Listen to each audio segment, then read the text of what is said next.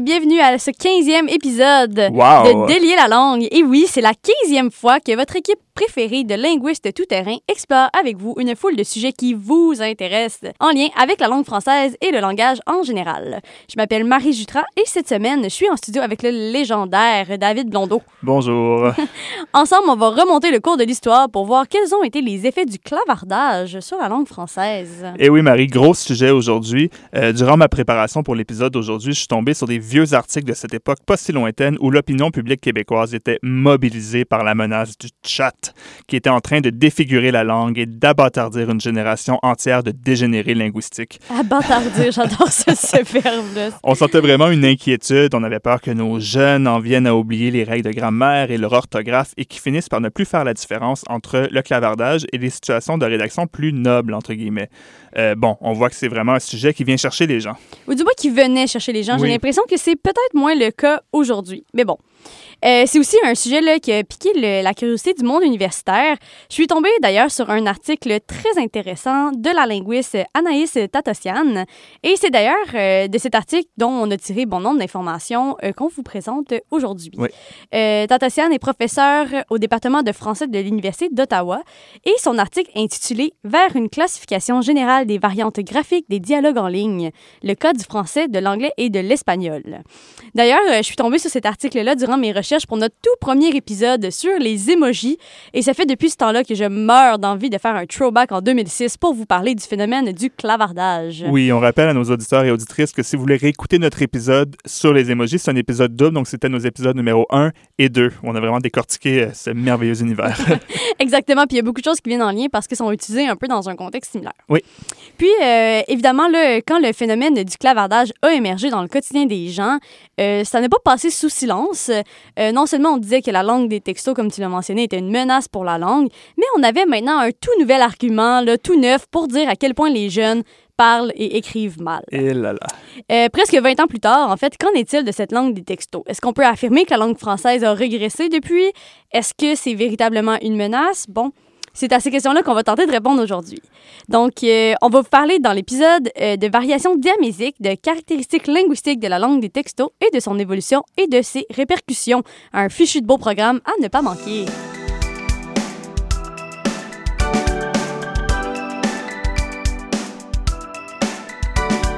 On a commencé à s'intéresser à la question du clavardage, David et moi, j'ai tout de suite pensé évidemment à la variation diamésique. La quoi?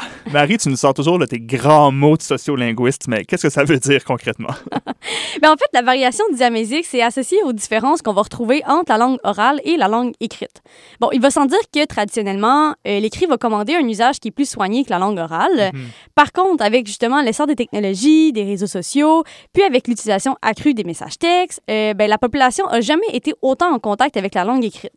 Euh, les différentes technologies, au-delà même aussi d'engendrer un plus grand usage de l'écrit, ça permet aussi aux gens de partout de communiquer entre eux puis de prendre un peu conscience de- des différences en fait qui les distinguent Ouais. euh, au-delà du médium.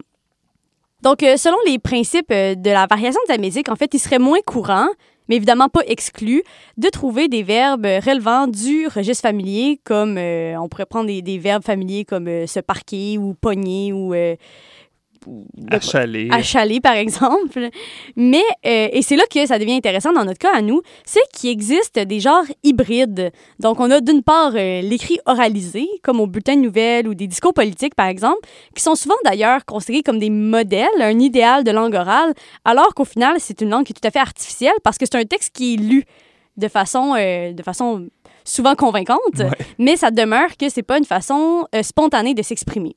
Puis de l'autre côté, on a l'oral transcrit, comme le clavardage ou encore euh, les courriels, dépendamment du contexte, qui montre aussi que bon, la relation entre standard écrit et familier oral, ben c'est pas univoque finalement.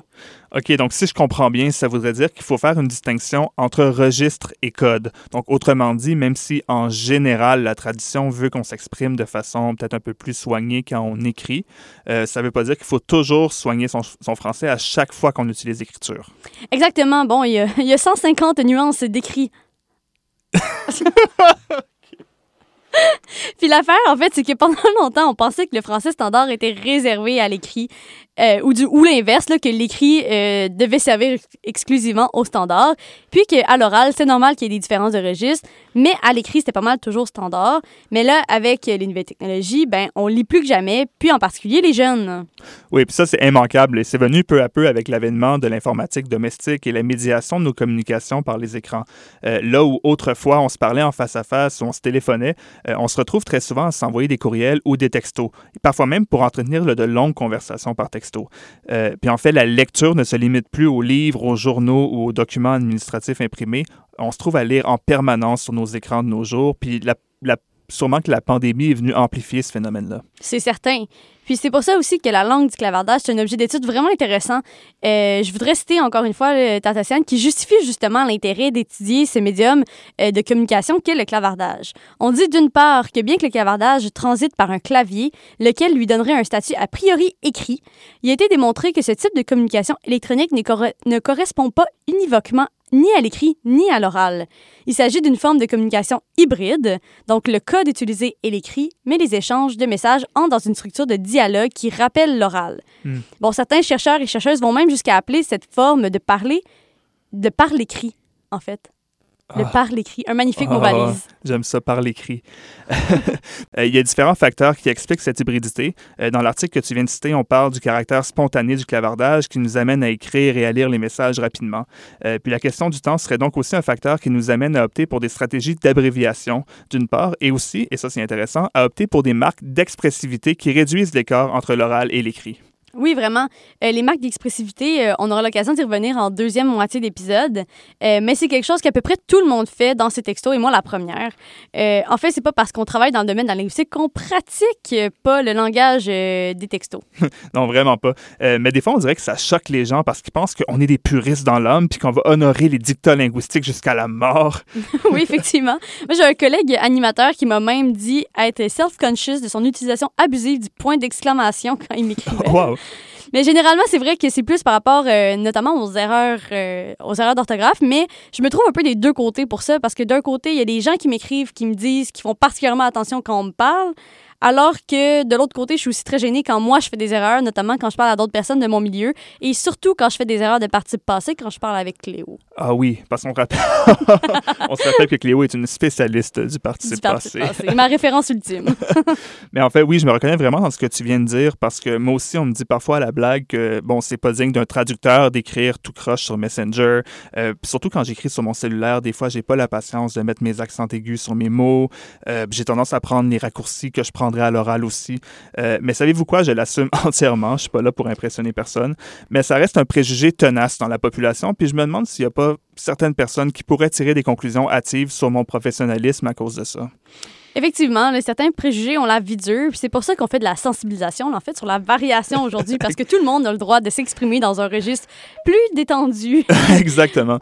Euh, bon, il faut dire que la donne a un peu changé au cours des dernières années là, par rapport à, la langue euh, du clavardage et tout. Euh, histoire à part, je suis en train de lire un livre sur la traduction aux Philippines, puis notamment question du rôle qu'ont joué les textos dans une révolte populaire qui a eu lieu là-bas dans les années 2000. Hmm, et euh, l'auteur parle de comment les textos ont eu un effet sur la langue, parce qu'il y a 20 ans, les gens avaient une contrainte d'espace. C'est-à-dire, on se rappelle, les, textos avaient des limites de caractère. C'est vrai, un peu comme les, les, publications dans Twitter. un peu comme les tweets, oui, mais en fait, euh, on avait un nombre maximal de textos qu'on pouvait envoyer par mois, puis le texto devait faire vrai, un mais truc il me que moi aussi j'avais ça au début. Il y avait une limite. Puis là, quand t'avais le forfait illimité, là, c'était le gros char. Là. Ouais, oui, exactement. Mais en fait, ça, ça leur aurait amené les gens un peu à, à C'est maintenant, c'est rendu la norme aussi.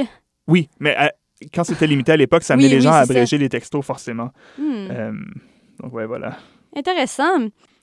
Puis le cadre dans lequel on clavarde et on texte a beaucoup changé. Donc, là, on, on cette anecdote en témoigne. Là, Le fait qu'on avait des limites avant, puis maintenant euh, que c'est rendu la norme d'avoir des, des, des, nombres de textos illimités par mois. Là.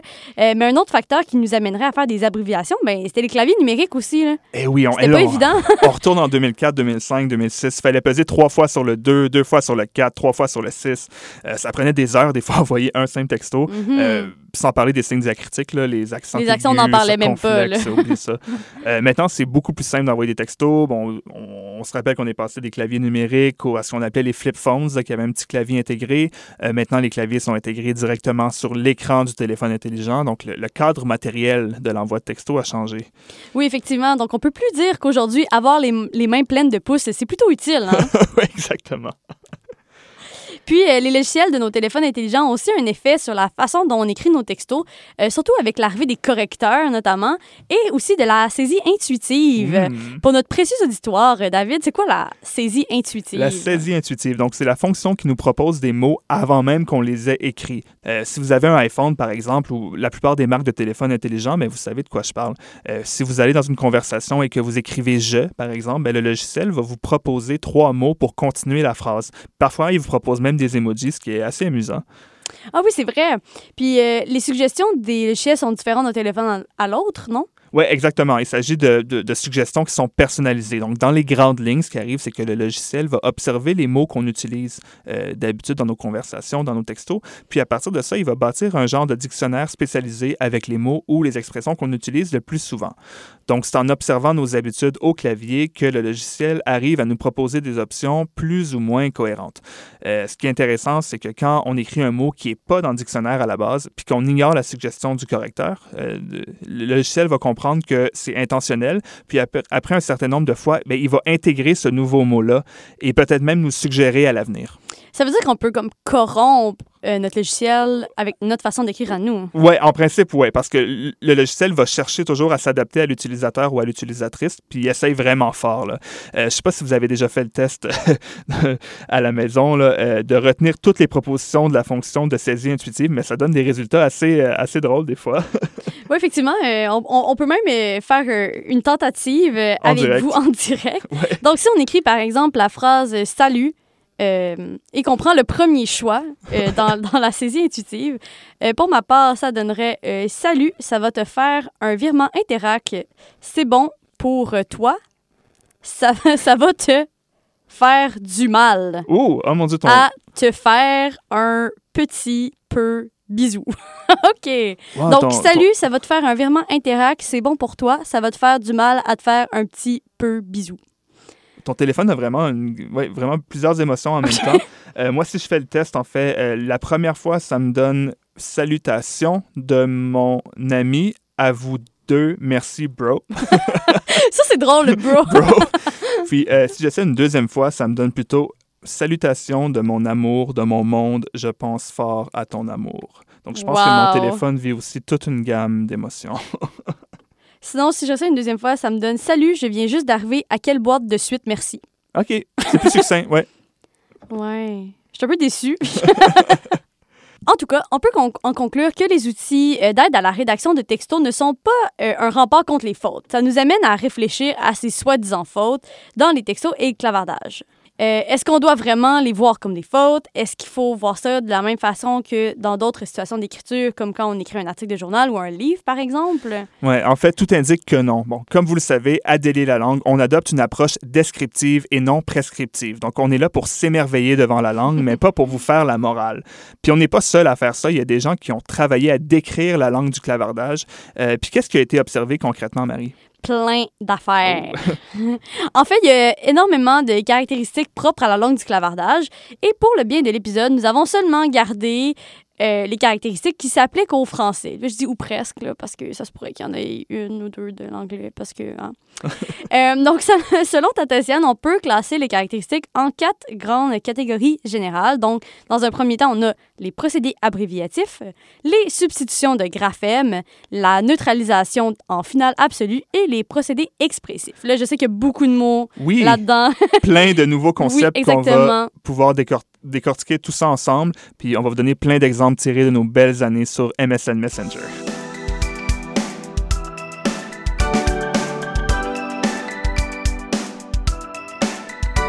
Alors, euh, comme je vous l'expliquais tantôt, la linguiste Anaïs Tatossian a travaillé sur la langue du clavardage dans l'espace euh, francophone, euh, anglophone et hispanophone.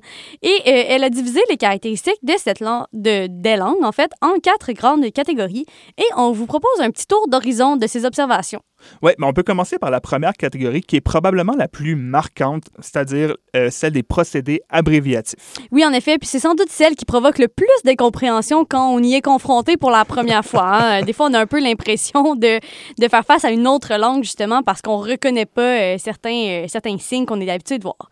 Donc, en gros, là, les procédés abréviatifs, c'est de raccourcir, en fait, le signifiant de certaines unités par diverses stratégies, notamment pour répondre à des besoins d'économie d'espace et de temps. Donc, autrement dit, c'est de diminuer le nombre de caractères qu'on a besoin pour exprimer une réalité. Ouais.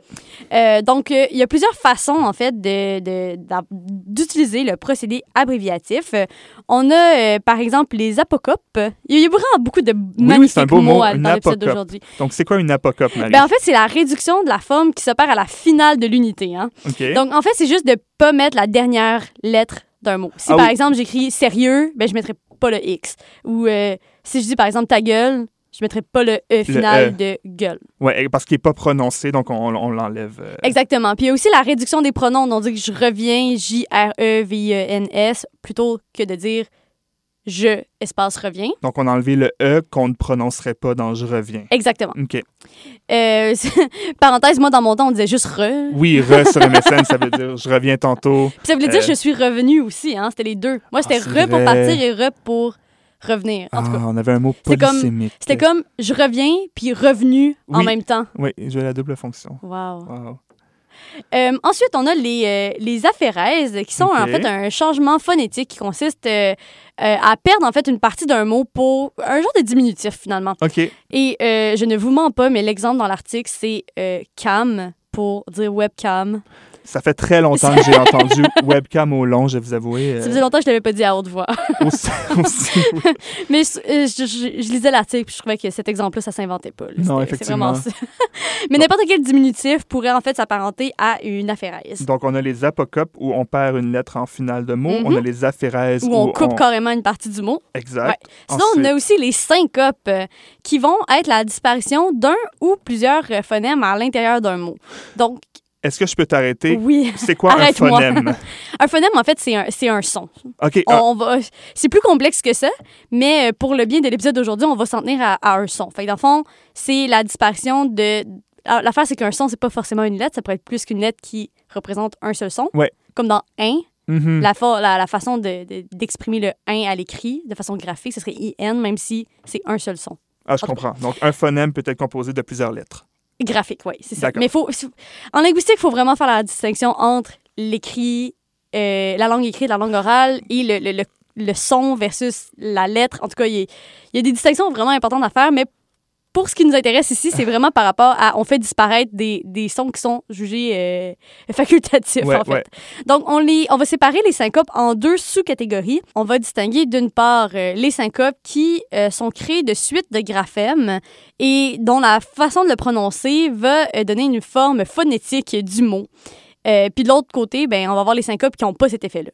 Pour essayer de démêler tout ça, là, Ouais. on, on va regarder par exemple euh, l'exemple décédé, OK, qui pourrait être écrit dans la langue des textos, la lettre D, la lettre C et la lettre D. Donc D, C, D, comme on lit la lettre. Tandis que si Ah, on a de l'autre côté beaucoup, BCP, on dirait pas BCP, ça va être beaucoup quand même. Alors que DCD, la façon de prononcer chacune des lettres correspond à la façon dont on prononcerait le mot lui-même, tandis que beaucoup, c'est vraiment juste un diminutif. Donc, la première. OK, donc si je comprends bien, la première catég- catégorie de syncope, c'est qu'on on ramène la prononciation du mot à des lettres Exact. qui ont la même prononciation que les syllabes. Exactement. Donc, D, C, D pour décéder. Tandis que dans l'autre, on crée un genre de.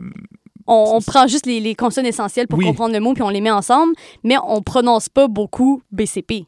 C'est le même principe que quand on écrit MTL pour Montréal. Oui, sauf que maintenant, on dit un peu... J'ai l'impression que MTL, il commence à être un Oui, petit là, on est peu- dans un autre. euh, Oui, c'est ça, mais on, on- on est ailleurs. Mais oui, effectivement.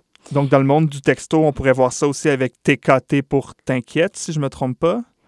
Euh, dans le deuxième cas, oui, parce qu'on dirait pas t'es coté. Ouais, exact. On dirait t'inquiète. Ou VRM pour vraiment. Ouais, exact. Tout ça, c'est dans la deuxième catégorie Ah, parce je qu'on vois. prononce pas exactement les lettres. En tout cas, j'ai pas d'autres exemples qui me viennent en tête avec des. Ben, en fait, on pourrait Les l'utiliser avec les lettres simples. Tu sais, je dis euh, euh, t'es venu, ben, je pourrais mettre juste T. Juste T, oui, on le Mais c'est juste que là, dans cette catégorie-là, des syncopes, c'est plus pour une unité plus complète que, que juste un son. Mais Oui, puis dans Ben, les faits syllabe, là. c'est assez rare qu'on verrait ça. oui, je sais euh, pas pourquoi j'ai texterais ça. euh, puis je pense que pour le respect de la personne, je l'écrirai au long.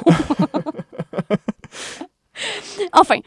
Euh, sinon, on a aussi dans euh, les procédés abréviatifs Ouais. les réductions de digrammes ou de tri- trigrammes. Ouh. Donc, euh, digramme 2, trigramme 3. Hein. Fait que dans le fond, c'est juste de réduire à une seule lettre euh, euh, des groupes de deux ou trois graphèmes. Donc, euh, en français, le plus évident, ce serait de remplacer, par exemple, euh, le QU par un K, euh, ou le PH par un F, ou même le EAU ou le AU par un O, tout simplement. Donc, on réduit un ensemble de lettres pour représenter un son à une lettre qui représente le son lui-même. Ah oui, d'accord, oui, je comprends. Oui, J'ai vu l'interrogation dans tes yeux. Tu me suis? oui donc, par- donc, dans la définition, le, le mot graphème signifie lettre. Donc, on... Oui. OK. Dans ce cas-là, oui. Donc, on réduit deux lettres qui peuvent être réduites à une autre lettre qui, représente le même, son. le même son. Évidemment, oui. c'est important parce que sinon, ça change le mot. Oui, absolument. Ensuite, on a le logogramme, qui va être en fond la substitution d'une unité lexicale Mhm. par un symbole. Donc, si par exemple en français on prend le A, ben, on pourrait remplacer le mot plus par le symbole de l'addition. Ça, on le voit vraiment beaucoup dans les Oui. textos. Là, oui. C'est rendu pratiquement. euh, Pratiquement officiel. Oui, c'est ça. Puis aussi, un autre exemple que j'aime beaucoup, c'est comme le Skater Boy de Avril Lavigne. Oh oui, on est qui, niché, euh, là. qui avait le 8 là, dans le titre pour euh, remplacer le 8. Fait que c'est Skate Boy. Il a marqué toute une génération. Oui, ah, merci. On, on la salue. on la salue, elle écoute sûrement Délie la langue. Puis finalement, on a aussi les formes réduites, en fait. Puis ça, c'est beaucoup plus propre à l'anglais, euh, mais avec les gotta, gonna, kinda, qui sont des formes un peu euh, contractées euh, à l'extrême là, de got to. Où on vient Gonna créer un seul mot avec Ouais, exact. des mots différents. Exactement. comprends. Oughta pour out of. Il y en a plusieurs.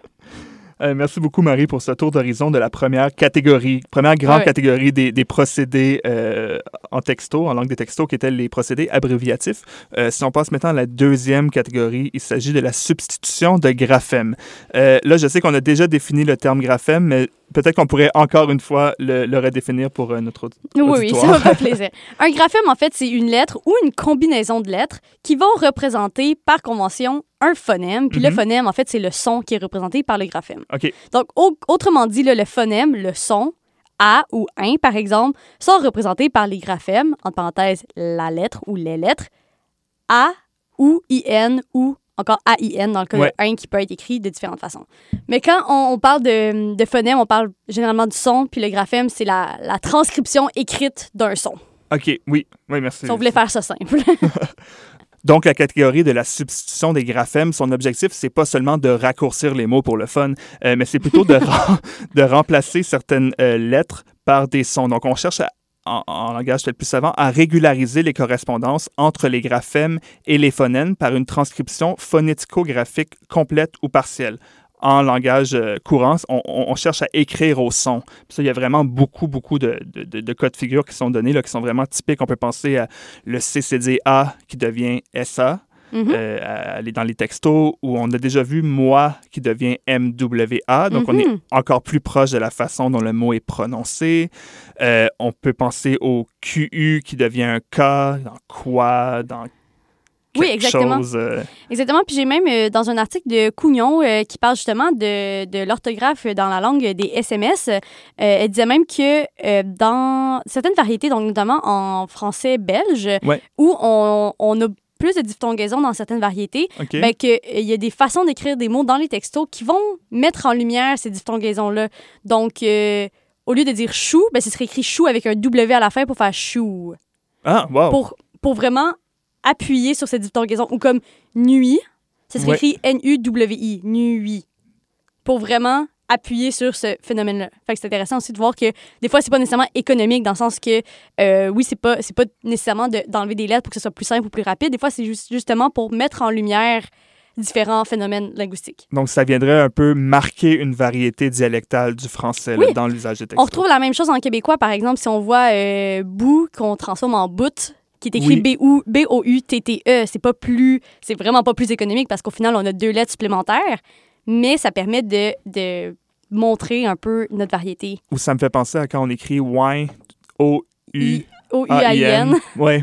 Ça vient un peu marquer la prononciation aussi. Oui, non? effectivement, effectivement. Puis ce qui est intéressant aussi euh, dans cette catégorie-là, c'est que euh, dans les, c'est ça comme je disais avec euh, l'exemple du, du français belge, c'est que dans Ouais. différentes variétés d'une même langue, ben ils ont évidemment, bon, on a des différences, notamment lexicales ou morphologiques ou syntaxiques, mais aussi et surtout même sur le plan phonétique et phonologique, donc la prononciation des, des sons.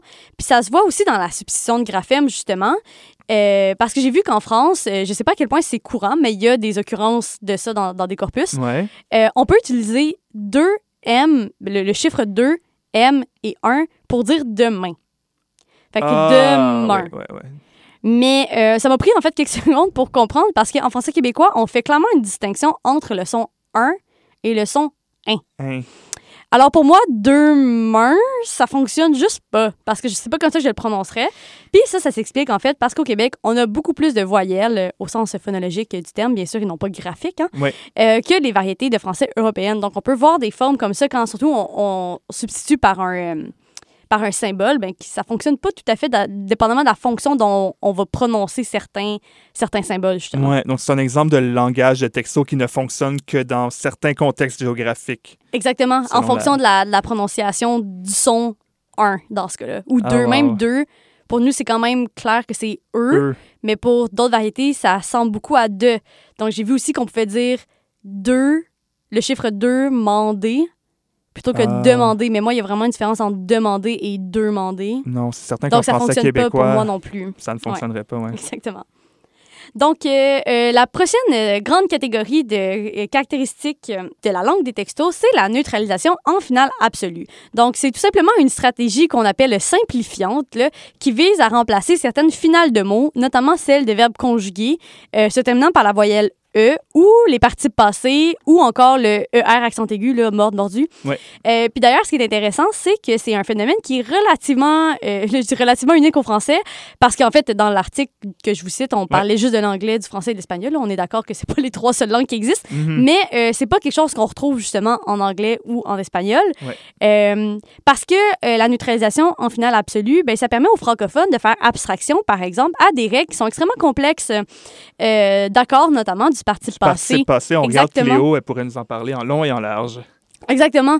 Ou euh, en substituant l'infinitif des verbes du premier groupe par le participe passé ou inversement. Donc, si on, on neutralise, on dit, ben moi, tous les verbes qui finissent avec le son et, je Mhm. l'écris toujours de la même façon, ben ça finit que tu as pu à te poser la question à savoir comment écrire ce son-là. Ouais. Puis ça, c'est vra- c'est vraisemblablement expliqué parce qu'en français, on a des langues extrêmement complexes, euh, des règles de grammaire qui sont très complexes. Ouais. Euh, puis qui sont pas toujours maîtrisées, euh, surtout chez les jeunes, parce que hein, ils sont en, en apprentissage. Voilà.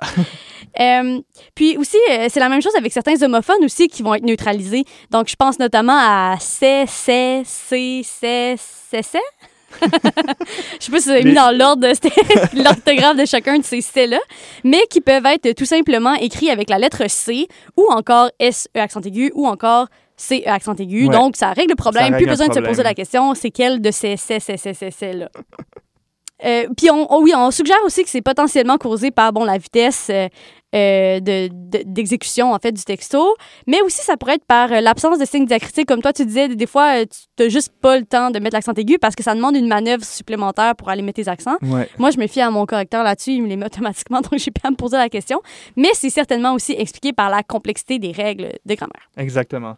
Euh, puis la quatrième catégorie de procédés dans la langue de texto, ce serait les procédés expressifs. Donc, en gros, il s'agirait de ressources qui viennent compenser l'absence de canal sensoriel, visuel et auditif dans la situation de clavardage. Euh, autrement dit, on vient pallier l'absence d'informations non verbales dans la communication. Un exemple qui vient en tête, c'est celui des emojis, dont Évidemment, on a amplement ben parlé euh, en début de saison. Euh, aussi les, les fameux émoticônes, là, où on peut avoir deux points, une, parenthèse fermante pour faire un bonhomme sourire. On vient reproduire une expression fa- faciale. Il y a aussi ce qu'on appelle les caractères échos. Donc, c'est une répétition de caractères à la, à la fin d'un mot qui a un peu, euh, qui a le but de simuler l'accent d'insistance. Comme quand j'écris oui, i, i, i, i, i, ou OK avec 5 K après mon O. Je fais comme OK. Perso, je comprends pas en fait les gens qui font la répétition de consonnes, c'est peut-être euh, une déformation professionnelle, là, mais c'est parce qu'on peut pas physiquement allonger là, la majorité des consonnes. Si je voulais euh, t'appeler David de façon dramatique, je répéterais le i, pas le d. Ouais, Euh, même comprends. si c'est le D la dernière lettre de ton nom. Donc, je préfère David et non pas David qui fonctionne juste pas. Fait que quand les gens l'écrivent comme ça, on dirait que ça, ça vient me chercher. Je suis comme, mais c'est impossible à faire à l'oral, ce son-là. Ouais, on s'est entendu que c'est pas toujours euh, parfait, mais bon, ça conclut notre tour d'horizon des procédés euh, de la langue de texto. Puis ça, c'est les caractéristiques qui ont été relevées par Anaïs Totassian en 2010. Donc, c'est sûr que depuis, la réalité a peut-être un petit peu changé. Mais bon, peu. peu importe les abréviations et les usages qui sont à la mode avec les années, euh, on revient à notre question finale. Est-ce que la langue du clavardage et des textos est une menace pour le français des gens? Et la réponse serait Hmm, pas vraiment. On se rend compte que les gens font vraiment une distinction importante entre la façon de s'exprimer en ligne et dans d'autres contextes écrits plus formels. Ça se rapporte donc plus à la variation diaphasique ou situationnelle, une notion très importante en linguistique, euh, plutôt qu'au médium employé dans la situation. Donc, en d'autres mots, on peut voir la langue comme une boîte à outils et on a des outils qui appartiennent à différents registres pour différentes situations. C'est déjà tout pour cet épisode sur le clavardage, mais ce qu'on peut en conclure, c'est que non, le clavardage, le chat, les textos, euh, c'est pas vraiment une menace pour la langue ou pour la qualité de la langue. Vous pouvez aussi aller écouter nos émissions précédentes sur csm893.ca ou encore la version balado sans musique sur votre application de balado-diffusion favorite. Vous pouvez aussi nous suivre sur Facebook et Instagram sous le nom Délier la langue pour ne rien manquer de notre contenu. Merci d'avoir été à l'écoute et on se retrouve la semaine prochaine pour un autre épisode de Délier la langue.